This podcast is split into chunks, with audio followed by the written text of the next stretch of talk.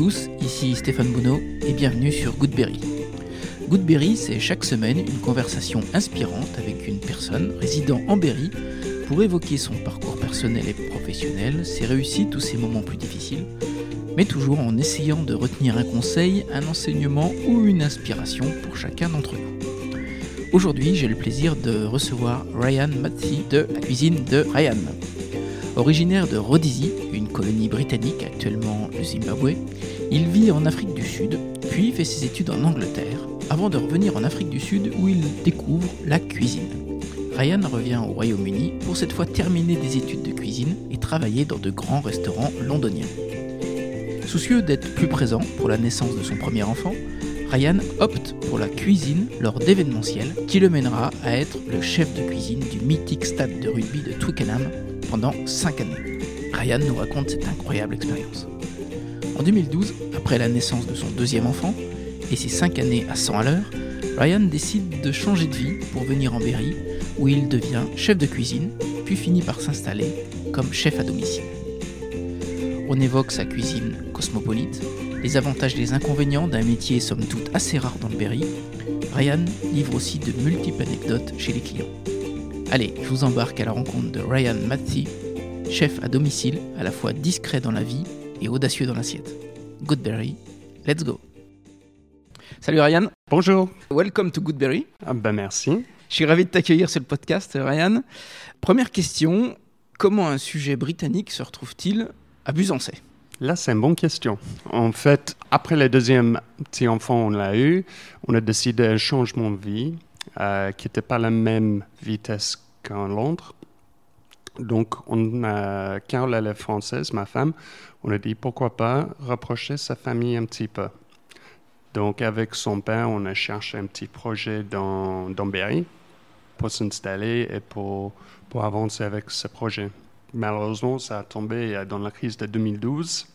Donc, on avait besoin de réfléchir un petit peu. Et un an d'après, on a commencé euh, la cuisine d'Ariane.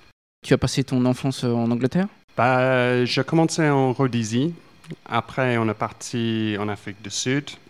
On va dire une dizaine d'années après, avec maman, on a décidé d'installer en Angleterre. Pour euh, faire mes études en Angleterre, ils étaient un peu mieux à l'époque.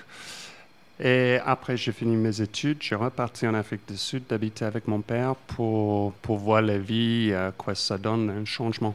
D'accord. Et pourquoi tu es né en Rhodésie? Mes parents, ils sont de Rhodésie à, à la base. Qui était une colonie britannique Exactement. Et en fait, euh, maman, elle était née en Angleterre, mais elle faisait ses études en Rhodésie. Donc à 16 ans, 17 ans, elle est restée en Rhodésie. Elle a rencontré mon père. Et voilà. Et toi, quand tu étais petit, tu avais un métier en tête? C'était soit un de trois choses. C'était soit une cuisinière, ouais. soit travailler sur un parcours de golf ou un terrain de golf. J'aime bien. C'est un sport que j'adore de jouer. Et on est toujours dehors. Ou c'était électricien. Ah ouais. Mais ça se voit, électricien, c'était pas vraiment mon métier. D'accord. T'avais une famille, toi, de cuisiniers? Non, pas du tout. Euh, mon père, il aimait bricoler en cuisine, donc à force de ne pas avoir tout le temps, dès que j'étais avec lui, j'étais en cuisine avec lui pour passer un petit peu plus de temps. Et à 17 ans, j'avais commencé à travailler dans un hôtel en Afrique du Sud où on avait besoin de passer dans tous les départements à l'hôtel. Et j'arrivais en cuisine et le lendemain matin, j'ai décidé ça c'est pour moi.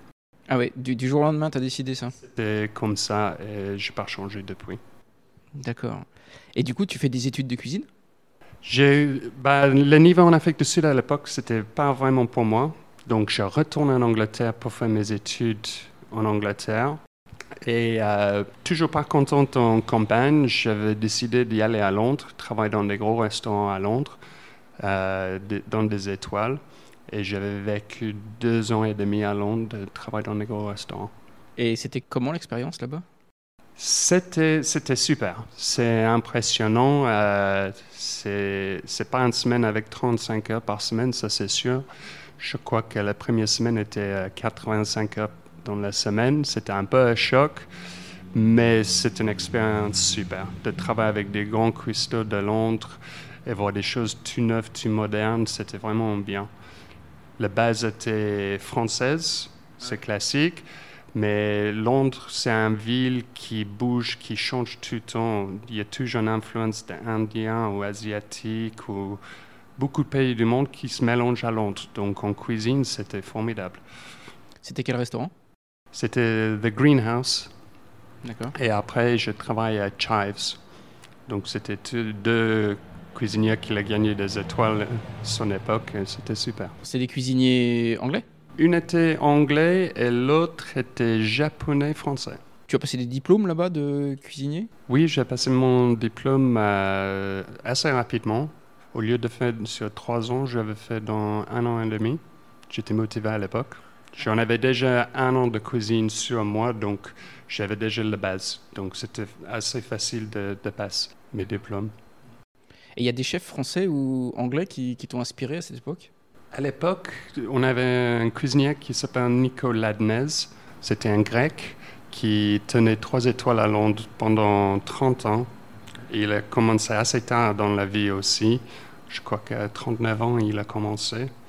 Euh, et après, il y a toujours les classiques, euh, Gordon Ramsay, Marco Pierre White. C'était vraiment des cuisiniers qui m'ont inspiré, qui ont travaillé énormément en- à Paris aussi, pour Ducasse. Donc, c'est vraiment eux à cette époque-là. Et quel rapport ont les Britanniques avec la gastronomie? Ils adorent de manger de la bonne nourriture. Je sais qu'en Angleterre, les Anglais, ils ont une mauvaise euh, image Ouais. de ce qu'ils mangent, mais en fait, c'est pas vrai. Ça, dans des grandes villes, on mange assez bien. Il y a un très bon niveau de cuisine. Par contre, oui, c'est vrai, dans des petites villes, en campagne, des fois, c'est peut-être pas trop bon, mais je pense, pour moi, à Londres, c'est vraiment euh, une ville avec la nourriture et la gastronomie qui avance super. Et qu'est-ce que tu préfères manger toi quand tu reviens euh, à Londres ou en Angleterre? Super simple, c'est juste un fish and chips, hein, mais un bon. Et les fish and chips qu'on trouve en France, tu les trouves comment? Euh, Pas trop bon. Mais après, c'est une culture aussi. Les gens qui travaillent dans un bon fish and chips, ils ont fait ça depuis 14 ans, 13 ans, donc ils ont le savoir-faire. Et qu'est-ce qu'il faut pour faire un bon fish and chips? Très bon poisson déjà. Euh, Là, on est très très gâté en Angleterre. Après, c'est la pâte. La pâte, faut ça reste croustillant et tout, c'est le plus important. Après, le poisson. C'est quel type de poisson? Ah, ça peut être euh, du sol, ça peut être cabillaud, ça, ça dépend de ce qu'ils trouvent sur le, sur le bateau la journée. Donc, euh, il y a toujours de la base de cabillaud, sol, mais après, ça dépend de la journée de pêche. D'accord. C'était un plat plutôt ouvrier, c'est ça? Oui, c'est pour tout le monde. Je m'en souviens en enfance, euh, tout le vendredi soir, c'était fish and chips. euh, et on regarde un film avec, avec notre famille. Quoi. Et t'en fais, toi, au restaurant ici? Ici, non, je n'ai pas encore fait. C'est, euh, je ne veux pas être stéréotypé de l'anglais. Euh, le but de la cuisine d'Ariane, c'est de sortir le traditionnel. Mhm. On garde le- la base française ou un peu d'anglaise, mais j'aime bien rajouter ma touche de asiatique ou indien ou Afrique du Sud ou portugais. J'aime, j'aime pas trop rester trop traditionnel. C'est pour ça, pour l'instant, je n'ai pas encore revisité les fish and chips. Quand tu travailles dans les restos euh, à Londres, Oui. c'est après que tu décides de repartir en France? Non, en fait, euh, on a fini à Londres. J'avais rencontré ma femme. On a décidé un nouveau euh, changement de vie parce que Londres, c'était super, mais c'est hyper usant. Donc, on a cherché en campagne, à côté où ma, ma- ma maman habitait à l'époque, où je grandis en, en enfance. Euh, et je commence euh, à faire mon première position, chef de cuisine, dans le petit pub gastronomique pour avancer apprendre comment gérer une cuisine euh, toute seule avec une petite équipe. Euh, C'était un pub qui s'appelle The Horse Guards Inn. C'était super sympa, c'était vraiment en pleine campagne, euh, vraiment bien. Et après ça, on a eu notre première euh, fille, Savannah, et j'avais décidé de changer de la vie un petit peu. Au moins, si on décide d'avoir une famille, il faut qu'on on tous les deux là. Donc, je commence dans le monde de événementiel, donc tout ce qui est stade de foot, rugby, course cheval, euh, un peu tout ce qui, qui est stade. Et enfin, j'ai fini chef de cuisine au stade de Twickenham, de rugby? De rugby, oui. Donc là-bas, j'avais une équipe euh, tous les jours pour une quinzaine, mais pour un gros match de rugby, on va dire Angleterre-France, j'avais 130 cuisinières sur 35 cuisines. Et on faisait 10 000 repas dans la journée. Tout fait maison, c'était, autre chose à voir. C'était super, mais après 5 ans chez Twickenham, j'ai décidé que c'était, le moment d'avancer et faire d'autres choses dans ma vie. Qu'est-ce que ça t'a appris, cette expérience? Organisation, c'est, le plus important. Pour un tournoi Six Nations, on a six mois de travail là-dessus. Pour travailler avec le, sponsor, les clients, pour faire le menu. Après, il faut trouver la nourriture, parce que 10 000 repas, ça commence à faire. Euh, sur les 10 000 repas, ça va être peut-être 6 000 sur un menu, ça peut être filet de bœuf. On cherche 600 filets de bœuf par journée. Donc, il euh, faut trouver ça et après, il faut trouver le personnel. Sur une journée en entier, on avait plus de 2500 personnes qui travaillent au stade, entre serveurs, cuisinières, euh, barman et tout. Donc, c'était organisation. Cette faculté d'organisation, ça te sert euh, pour les mariages, des choses comme ça? Énormément. Énormément parce que souvent, on n'a pas une cuisine. Donc, il faut trouver une solution. Donc, le menu à la fête autour de la lieu. Hmm. Euh, pour trouver personnel, c'est pareil. Il faut qu'on trouve les gens qui peuvent travailler sur notre niveau aussi. Donc, euh, c'est important d'avoir cette expérience pour faire ce qu'on fait aujourd'hui. Ah, ok. Et après ces cinq ans euh, sur Twickenham, c'est là que tu décides de venir en France? Oui. oui, oui, exactement. On a eu notre deuxième. On a décidé ben, il faut qu'on change euh, la façon de vivre un petit peu, sinon on ne va jamais voir nos, enfants grandir. Ouais, ok. Et quand tu arrives en France, qu'est-ce qui t'a le plus étonné, toi? Ben, Le changement de, de rythme, c'était pas du tout pareil. Nous, on avait l'habitude d'être à 100 km l'heure. Euh, on était toujours un jour trop tard. En arrivant dans Berry, c'était plus calme. T'inquiète pas, ça va arriver demain. Euh, c'était autre chose. Ce qui me fait peur, je ne parlais pas un mot français. Les jours, j'arrivais. Même si ma femme elle est française et j'ai jamais appris à parler français, donc je pense que c'était plus ça que d'autres choses. Ouais. Pas avoir des réseaux, pas un téléphone, c'était un peu bizarre. Ouais. Euh, mais bon, on a vite s'installer, les gens ils sont gentils dans le coin. Donc euh, non, on est là, ça fait presque dix ans, on est toujours contente. Mm. Et comment tu as appris à parler français? Euh, Difficilement.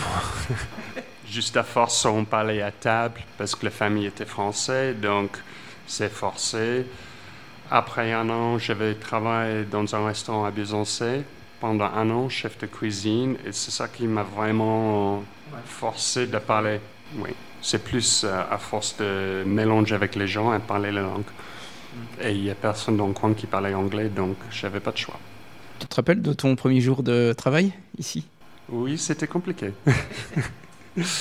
c'était beaucoup de gestes à la main, c'était... Euh, on, fait, on fait tout pour montrer.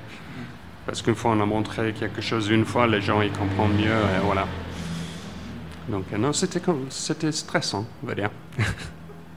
Pour revenir à ta cuisine, quelles sont tes inspirations?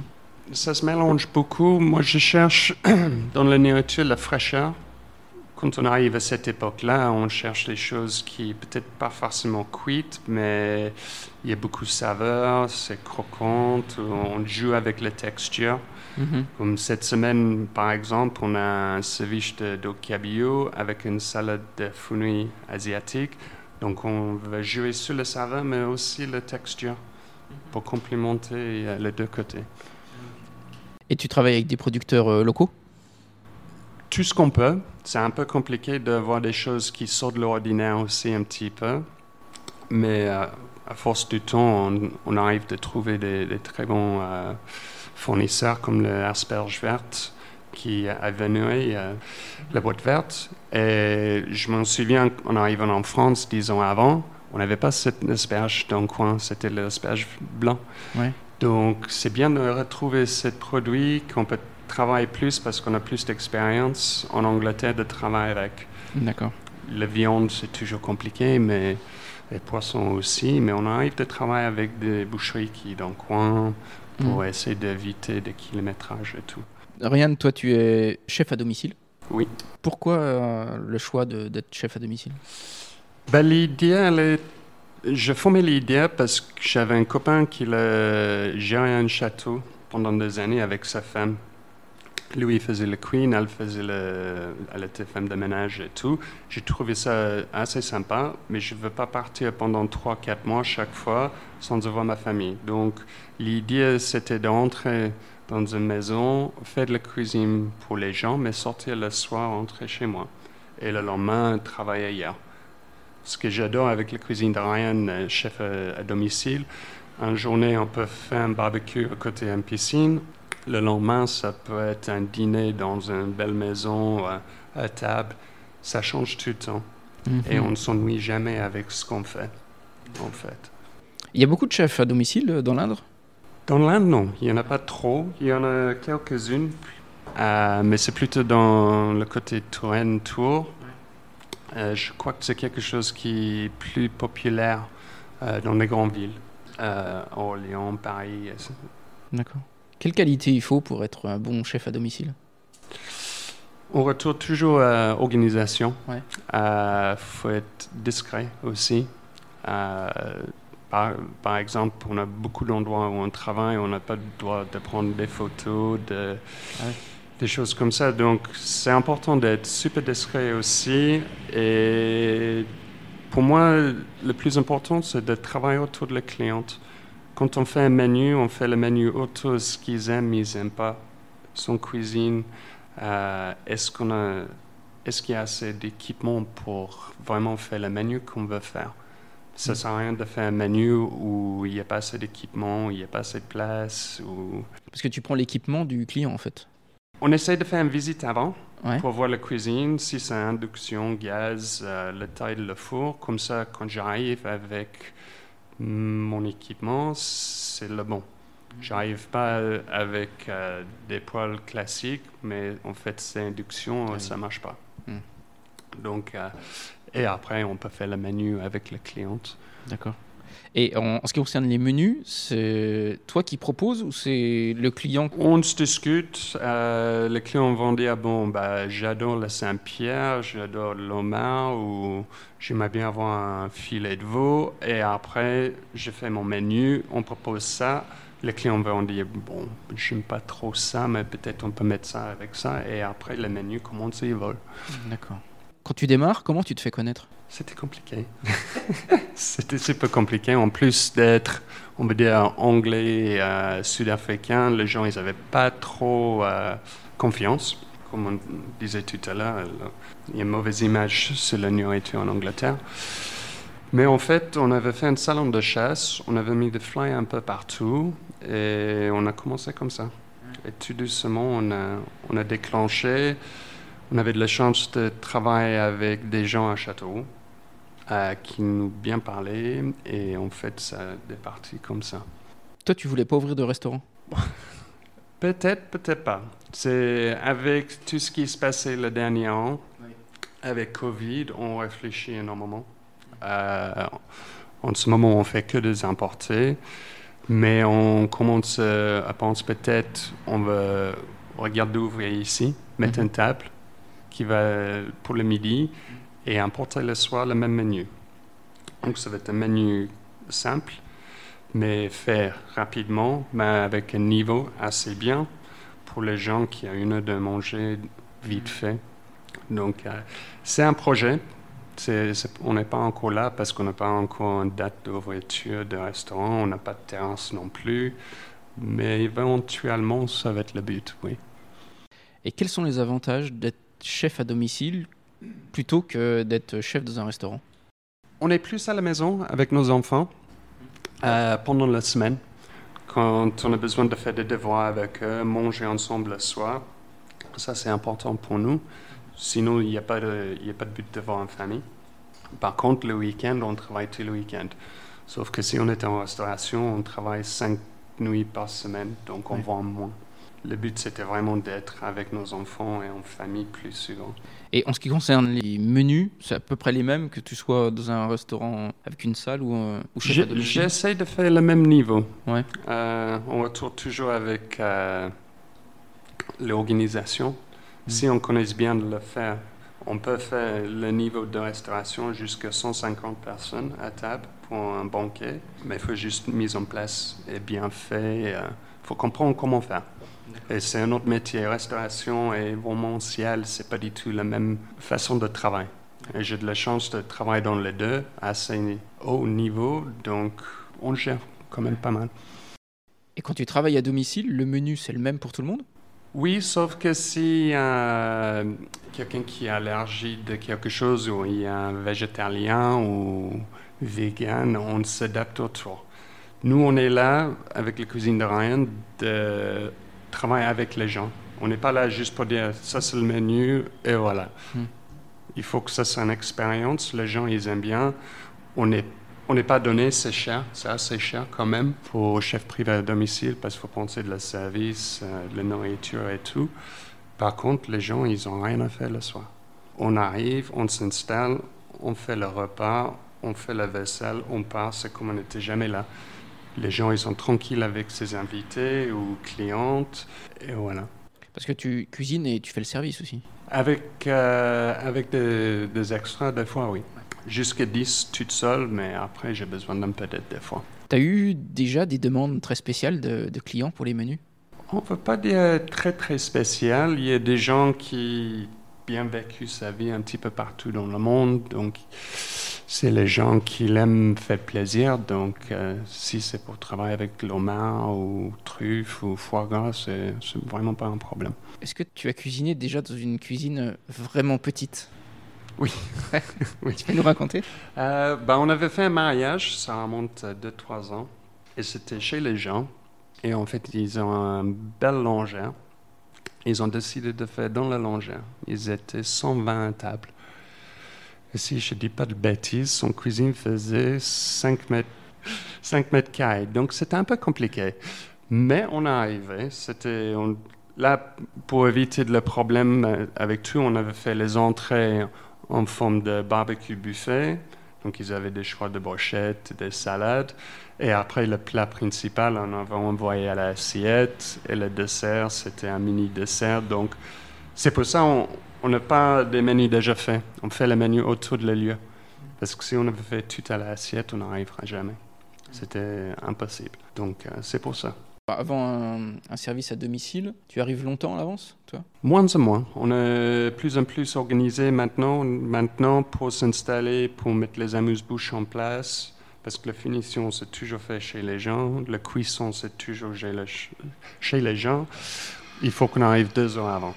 À deux heures oui, ça dépend. Si c'est 20 personnes, peut-être un petit peu en avance, mais on essaie de vraiment faire. On arrive plus tard possible pour ne faut pas embêter les gens. Il faut que les gens ils se préparent tranquilles, on se douche, s'habille. Et question pratique, qui, qui est-ce qui met la table? Ben, Ça dépend. Des fois, c'est nous, mais il y a plus, plupart de notre clientèle, ils aiment faire la table aussi. Oui, c'est très personnel. Euh, oui, oui, il y a des petites touches, il va mettre un petit peu partout. On a des clientèles, on a travaillé pendant 4-5 ans. Ils nous font confiance, faites ce que vous voulez, voilà, ils nous laissent tranquilles. Ça dépend de la clientèle. Est-ce qu'on peut avoir un chef à domicile pendant le confinement? Ça, c'est une bonne question. Je ne crois pas pour l'instant. Euh, et moi, personnellement, avec les restaurants qui fermaient, je trouve c'est pas justifiable d'y aller dans des maisons privées et faire un service comme ça. Donc pour l'instant, jusqu'à nouvel autre, on reste importé et après on va voir ce qui se passe. Quel produit tu, tu préfères travailler toi en cuisine? Ben, La plus grosse partie de ma, de ma jeunesse en cuisine, j'étais toujours sur la viande et fait de sauce et tout ça. Donc c'est vraiment mon métier. Je m'adaptais un peu de tous. Je pense que le côté que je l'aime moins, c'est le dessert. Malheureusement, euh, quand j'étais à Londres, on n'avait jamais le temps de, de travailler sur la pâtisserie parce qu'on était toujours à 200 km là pour, pour sortir pour, pour service. Donc, je peux me débrouiller, mais pas le même niveau que tout ce qui est salé, on va dire. Mais même poisson, j'adore travailler avec, mais vraiment point fort, c'est la viande et tout ce qui sort. Mm. Et quelle viande? N'importe, tout ce, Je- J'aime bien tous. On avait toujours 4-5 viandes différentes tout, tout le temps sur le menu, donc je m'adapte euh, tout le temps. Si on parle du dessert, il y a un dessert anglais que tu aimes bien? Euh, anglais, bah, c'est toujours. euh, c'est plutôt le dessert. Je crois que crumble, pour moi, c'est vraiment. C'est le dessert plus fort anglais. Parce qu'il y a des fruits qui sont bien cuits, il y a le croustillant de la crumble, ça reste simple, mais bien fait avec un bon bout de glace. C'est c'est parfait. Ryan, j'ai vu dans la Nouvelle République, dans le journal, que tu avais fait une association avec un trio à Busancet. Oui, Tu peux nous en parler? Oui, donc en fait, l'idée a commencé pour le Beaujolais Nouveau. Mhm. l'année dernière. C'était début de le deuxième confinement, si je m'en souviens bien. Le monde était un peu triste. Donc, on a décidé, pourquoi pas faire un petit panier avec Charles Poitvin et Franck. On travaille, euh, c'est un compliment entre nous trois. On n'est on pas concurrence, on, justement, on- ça fait un bon complémentaire. Donc, on a essayé de faire ça. Ça a super bien marché. Je crois qu'on avait fait 160 couverts. Donc, Ah c'était vraiment bien. L'idée de chercher le plat, dessert, le vin tout en même temps, c'est sympa. Mhm. Et après, on a dit pourquoi pas pendant le confinement ou de restrictions, tous les mois, faire un panier euh, où on visite les régions de, de France. D'accord. Donc euh, là, le week-end dernier, on avait fait le Berry. Avant, on avait fait le Sud-Ouest. On a fait le Beaujolais. On a fait Lyon aussi. Donc, euh, c'était sympa. À la force de faire ça, nous, on a trouvé au moins une centaine de clients plus qu'on n'avait pas avant. Ah oui. Qui habitent même à Busancé, qui ne savaient pas on est là. Donc, pour nous, c'était vraiment quelque chose de bien. Et maintenant, on est vachement plus connaître euh, autour de Busancé. Bah, c'est l'avantage de mettre une clientèle en commun, en fait. Exact, oui. Exact. Et je pense que c'était un moment où le- les gens, ils avaient besoin de changer euh, un peu. Parce Mm. qu'on on a entré en mois de novembre, c'était vraiment pas bien. Pour l'esprit euh, des gens, euh, dans, dans sa tête, on n'était pas bien. Mhm. Pendant le printemps, le premier confinement, c'était moins compliqué parce qu'il faisait beau, on pouvait bricoler dehors, on pouvait faire des choses. Mais au mois de novembre, décembre, c'est pas pareil. Et quand vous faites cette opération, vous communiquez comment? Au début, c'était tout simple avec un, avec un SMS.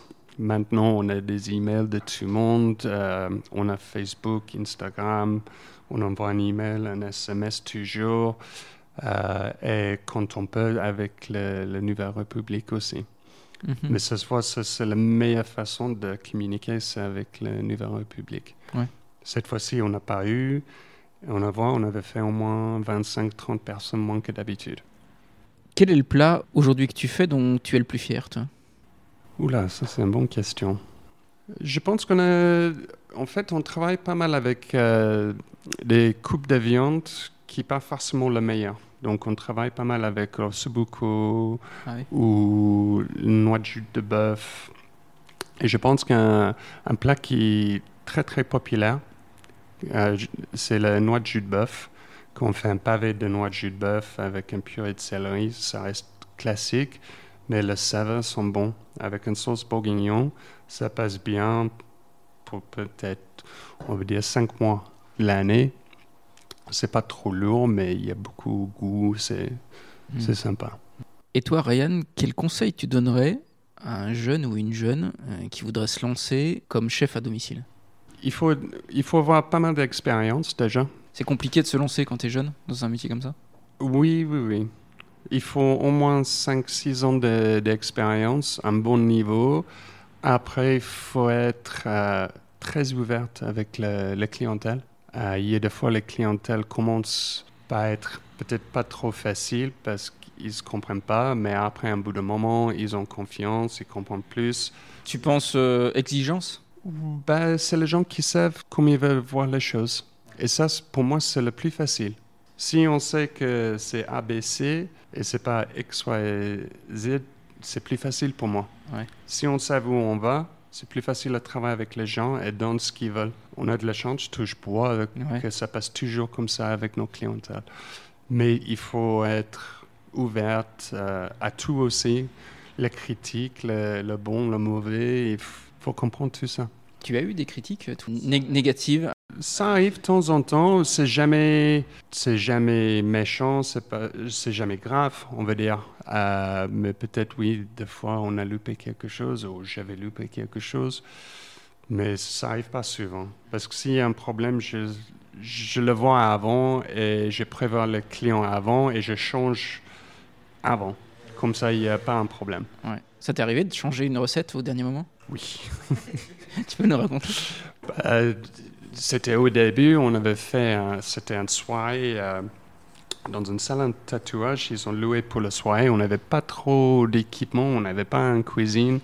C'était tout sur un buffet avec des wok euh, et tout. Et la pâte, elle a collé, je ne sais pas pourquoi, mais c'était c'était impossible à utiliser. Donc, on a envoyé quelqu'un pour acheter des, des, nouilles à nouveau, refaire la nouille.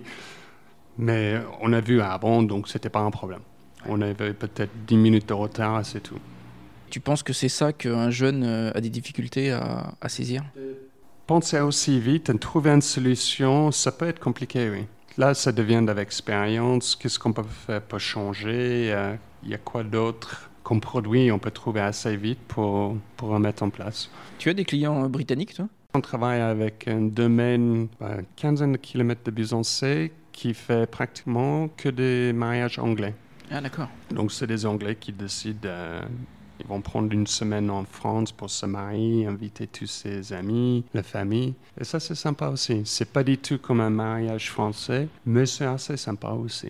Quand tu dis que c'est pas du tout comme un mariage français, c'est-à-dire?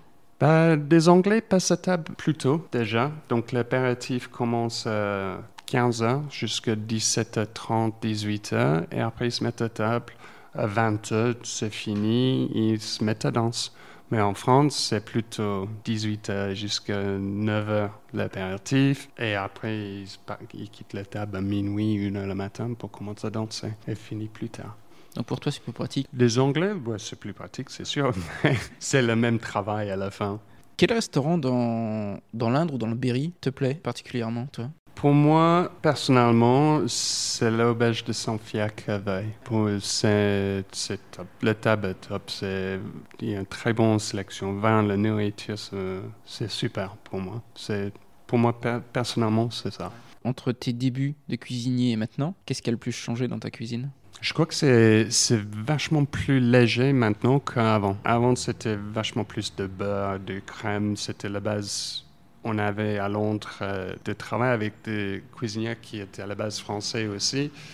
Là, maintenant, on a assez de travail avec moins gras. Comme ça, c'est plus léger. On voit depuis le début, j'ai commencé en cuisine, beaucoup de gens mangeaient de la viande le soir. Maintenant, c'est plus poisson que, que la viande. Donc, il faut changer avec. Est-ce que tu as d'autres centres d'intérêt que la cuisine? Je suis presque tout le temps en cuisine. Euh, bah, j'adore jouer golf, j'adore pêcher aussi quand on a le temps. Le business euh, s'en occupe énormément. Ça reste pas beaucoup de temps de faire d'autres choses. Donc, euh. Tes enfants, ils cuisinent? Non, pas du tout. Et je n'ai pas envie de, de la force s'ils arrivent de la faire un jour ou l'autre parce qu'ils ont fait un travail pendant l'été, euh, fait une saison et ils ont commencé à prix, ben ça c'est le choix. Ryan, le podcast s'appelle Goodberry. Quel est ton endroit, toi, préféré dans le Berry? Pour moi, je crois que c'est la Brenne.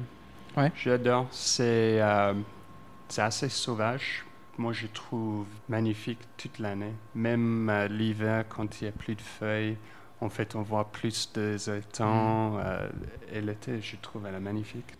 Il y a un endroit particulier en Brenne? Pas forcément. J'aime bien juste à promener. Je trouve c'est magnifique.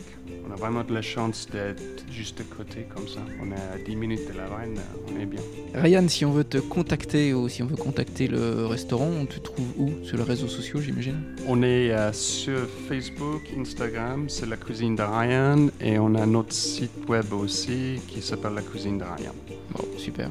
En tout cas, merci beaucoup Ryan, c'était super intéressant. Merci, c'est gentil. Et puis bah, j'espère que les, restaurants vont ouvrir rapidement, que toi tu pourras faire beaucoup de mariages, parce que j'imagine que là aussi ça doit être un peu compliqué. Oui, oui, oui. Euh, mais je reste toujours positif. Euh, c'est un moment difficile pour tout le monde, mais on va sortir, c'est sûr. Euh, peut-être pas assez vite qu'on veut, mais un jour ou l'autre, on va sortir, c'est sûr. Tu as déjà des mariages de prévus? On a quand même pas mal pour cette année qui moitié rapporté de l'année dernière. Donc, euh, en espérant pour ce couple qui va se marier, qu'on va arriver de la faire pour eux aussi. Nous, on a besoin évidemment euh, pour le business, mais j'espère que pour eux aussi. C'est la journée spéciale euh, ou le week-end spécial, donc j'espère pour eux ça va passer aussi. Merci Ryan. Merci. À bientôt. Salut. À bientôt. Au revoir. Hello. Merci d'avoir écouté l'épisode avec Ryan. J'ai mis les liens évoqués lors de la discussion, Twickenham, le Greenhouse Restaurant, l'auberge de Saint-Fiacre et la Brenne, sur la page Facebook de Goodberry Podcast. Abonnez-vous pour retrouver tous les liens de tous les invités. Goodberry continue sa progression, ayant dépassé les 900 écoutes, grâce à vous et à notre territoire bourré de talents. A noter que le podcast est aussi écouté à l'étranger, et ce, à l'heure actuelle, dans 16 pays différents. Allez, je vous donne rendez-vous au prochain épisode avec un nouvel invité. D'ici là, portez-vous bien.